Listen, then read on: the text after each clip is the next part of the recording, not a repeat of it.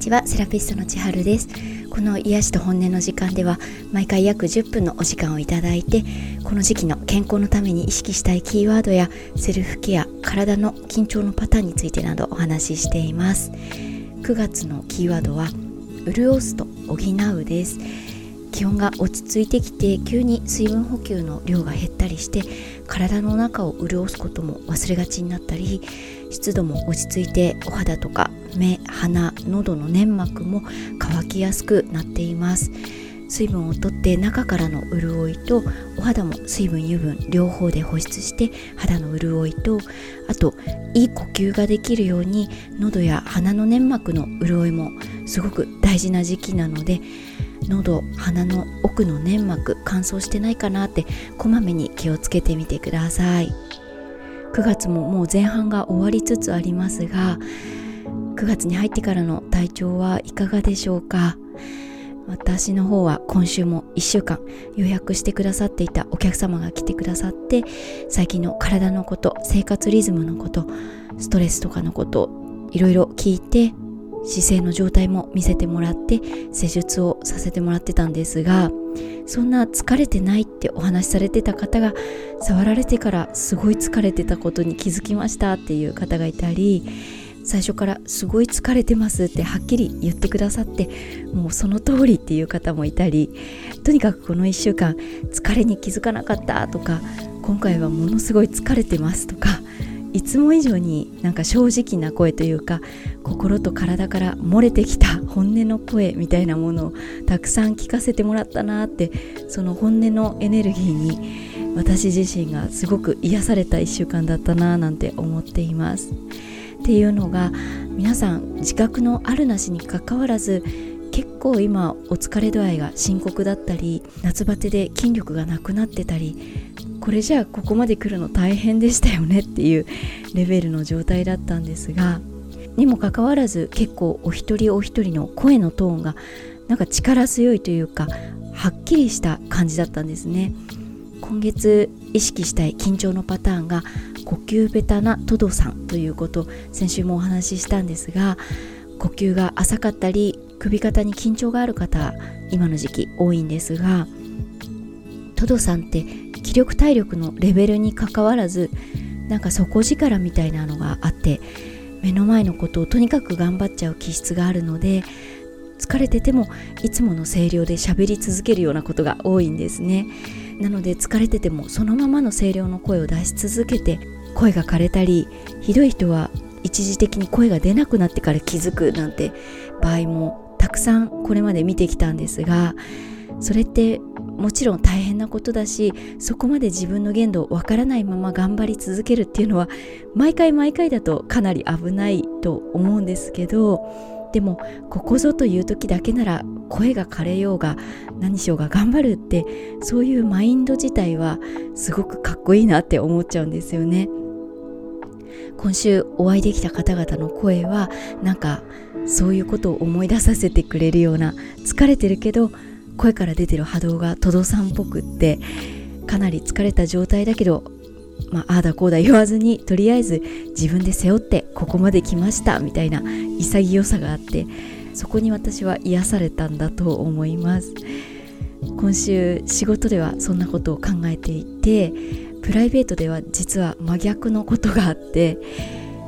離れて暮らしている高齢の家族に久しぶりに電話して元気かどうか確認したんですねそしたらなんか電話出るなりものすごい声が暗くて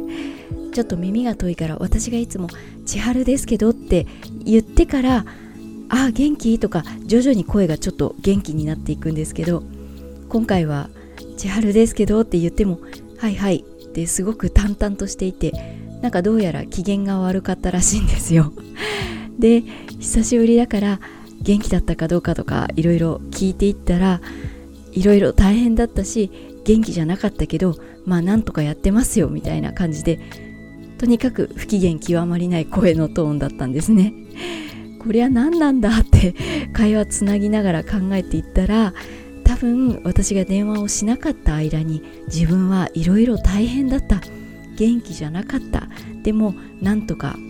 自分でやるしかなかったんだっていう状態でもっと早く気にかけてほしかったとかなんで自分だけ高齢になって大変な思いをしてるんだとか気力体力もなくて自分の思い通りにならないことが増えていく中でその全てを自分で背負いたくない。こんなの自分のせいじゃないって自分以外を責めたいような気持ちでだから声のトーンが恨み節トーンなのかななんて会話しながら思っていたんですけどちょっとここからさらに本音で性格悪いことを言うとこれがお客様だったら素直に本音が出せない日もありますよねってでもここに来てくれた気持ちがマッサージ受けに来てくれた気持ちがとっても素直な本音だと思うからありがとうございますって本音が言えない姿にも逆に燃えるというか ならば本音が出やすい体になるように今日は一生懸命施術しますみたいなこっちのやる気スイッチが入っていくんですけどこれが家族だとその声のトーンは何なんですか？みたいなしばらく会話して一生懸命ご機嫌取ってるけどずっと不機嫌な声のトーンでいるつもりなんでしょうかみたいな感じでイラッとしちゃうんですよね。まあ、実際の電話中はそうは言わずに私の精一杯の優しさを振り絞ってみましたけどそういうことがありましたお客様なら愛おしく思えて家族だとイラッとしてしまうという非常に性格の悪いいやらしい感じが出てしまう話なんですけど真面目な話で言い訳をするとお客様は不機嫌でも何でも施術を受けに来てくださったっていう時点でこのままじゃなくて何かを改善したいんですっていう発注をくださっている人だからそんな大変な時期に頼ってくれてありがとうって気持ちになるんですけど一方で家族とか身近な人が不機嫌な場合って別に私に不機嫌だけど何かを改善したいっていう発注が入ってるわけでもないし本人が不機嫌なままでいたいのかそれともご機嫌になりたいのかも分からずどこまで介入すべきかも分からず大切な人にはハッピーでいてもらいたいのになんでこんな状況になるのってイラッとしちゃうんだと思いますで声のトーンって大事だなって改めて思ったのとでもそれだけじゃなくって更年期障害のお客様もそうだしご高齢の方もそうだしみんな年を取るにつれて得体の知れないこの先の不安と常に戦ってるんですよね。私はまだ更年期も高齢者の気持ちも自分が味わっていないからそこは本当勉強したり想像したりすることしかできなくて家族にイラッとすることはありますけどでも一方で私自身も高齢になったら呼吸とか筋肉の質が悪くなってきてその結果として精神的にも弱くなって素直に本音が出せなくなって人に対して不機嫌になってみたり自分の思い通りにならないことを自分以外のせいにしてストレスに感じたりそういう時期が私自身にも来るかもしれないなって高齢の家族を見ながらちゃんと自分にも当てはめなきゃいけないなとも思うし不機嫌なのも仕方ないのかもしれないとそういう思いもあるのでだからこそ声のトーン一つでいろいろ考えちゃったんですがとにかくそんなこんなでトドさんみたいに自分の目の前のことを自分で背負って疲れてきたっていう人は声のトーンが力強かったり声枯れしてたりっていう感じだし自分の目の前のことを自分で背負えなくなってくると声のトーンが弱くなったり不機嫌なトーンになることもあるのかもしれないななんて仕事とプライベートでいろんな人の声からのエネルギーでいろんなヒントをいただいた1週間でした。でもだからいつも元気な声を出しましょう大きな明るい声がいいんですっていう話ではないのでどんな声の時もあっていいと思うんですが自分の心身の本音は自分が思ってる以上に声っていう媒体を通して人に伝わって影響を及ぼしてるんだなっていう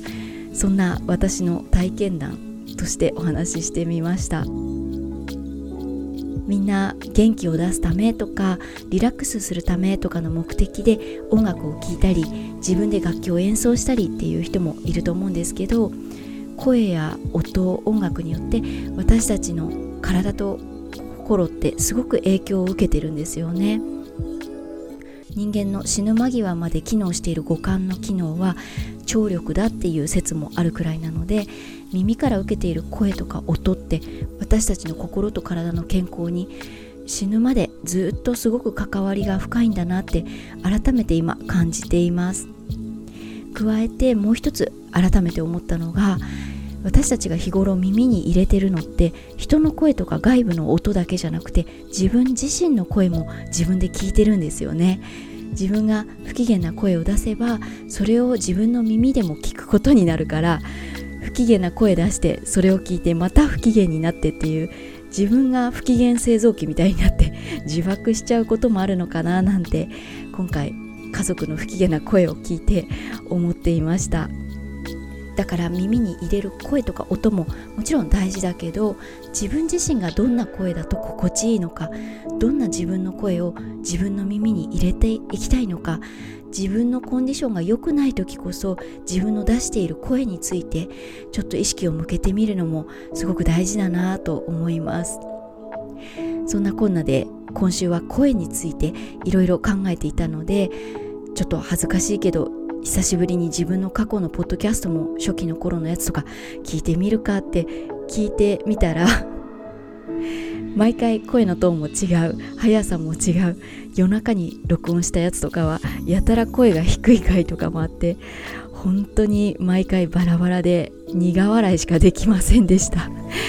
聞いてくださる方に本当にごめんなさいって感じでした。声についてこんないろいろ語ってる場合じゃなくって自分自身反省点がいっぱいなんですがそんな中でも今でもこうやって聞いてくださって温かい気持ちで受け入れてもらえて本当にありがたいなって今こうやって聞いてくださる方に改めて感謝の気持ちがさらに増えました。本当にありがとうございます。ということで今日声についてお話ししたんですが今月意識したい緊張のパターントドさんは首肩に力が入りやすくなるだけじゃなくて首肩の周りには声帯っていう声を出す筋肉もあるので喉の違和感とか鼻の乾燥そういう声に関わる感覚がちょっと鈍くなりやすくなっています。なので今日声がおかしいなとか声を出してマスクのこともあってなんか息苦しくなってきたなとかいつもと声を出した時の違う感じが少しでもしたらその感覚をスルーせずにすぐうがいとかお水飲むとかお水飲めない時だったら唾を飲み込むとか首肩を緩めるとか鼻喉首肩が楽になるようなことをして声の調子ぜひ意識してみてください。あとご家族とか身近な人が不機嫌な声な時には私のようにイラッとしたり嫌だなーなんて思ったりいろいろあると思いますが、まあ、軽く理解を示しつつその不機嫌な声からストレスを受けてしまった時にはその後には自分の好きな音を耳に入れてあげたり自分自身も自分が聞きたい声をなるべく出すように心がけて耳からのアプローチで心と体を癒してみてください。このつながりで今日は耳周りをほぐす枠おまけしておきたいと思います。この時期の過ごし方声についてや首肩喉などについてセルフケアなども何でもご相談ご感想もいただければ嬉しいです。公式 LINE ブログインスタグラムノートなどの情報は番組情報欄に載せていますそれでは今週も声の調子を整えつつ毎日の中に何か一つでも癒しがありますようにそして独り言でも本音をつぶやいて安らげる時間がありますようにまた次回ご一緒できることを楽しみにしています。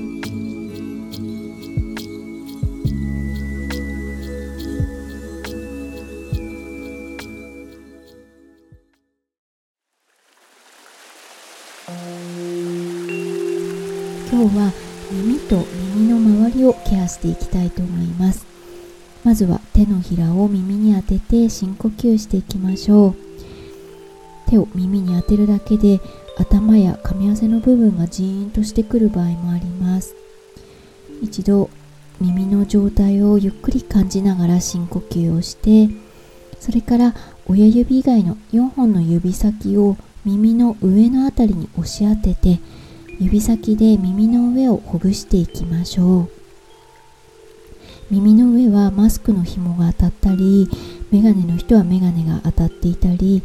あと物を噛む時に耳の上の筋肉を使ったりするのでほぐすと痛気持ちいい感じがすると思います。そのまま耳の後ろも指先でほぐしてみてください。あとは手をピースにして人差し指が耳の後ろ中指が耳の前に来るように手をピースにして耳を挟むようにしてその指を上下に動かして耳の前後をマッサージするのもおすすめです。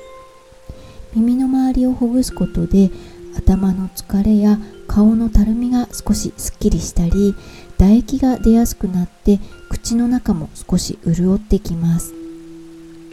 軽く耳を引っ張るのも血の巡りが良くなるのでおすすめです。引っ張る方向は特に決まりがないので優しく上斜め上横下とちょっとずつ方向を変えて心地いい程度に耳を引っ張ってみましょう。最後は親指で耳の上の骨をぐーっと引き上げてあとは手のひらでこめかみもぐーっと引き上げてあげると耳も頭も目も顎もすっきりしていきます耳はこの時期特に大切にケアして耳の周りをリラックスさせてあげるようにしてみてください。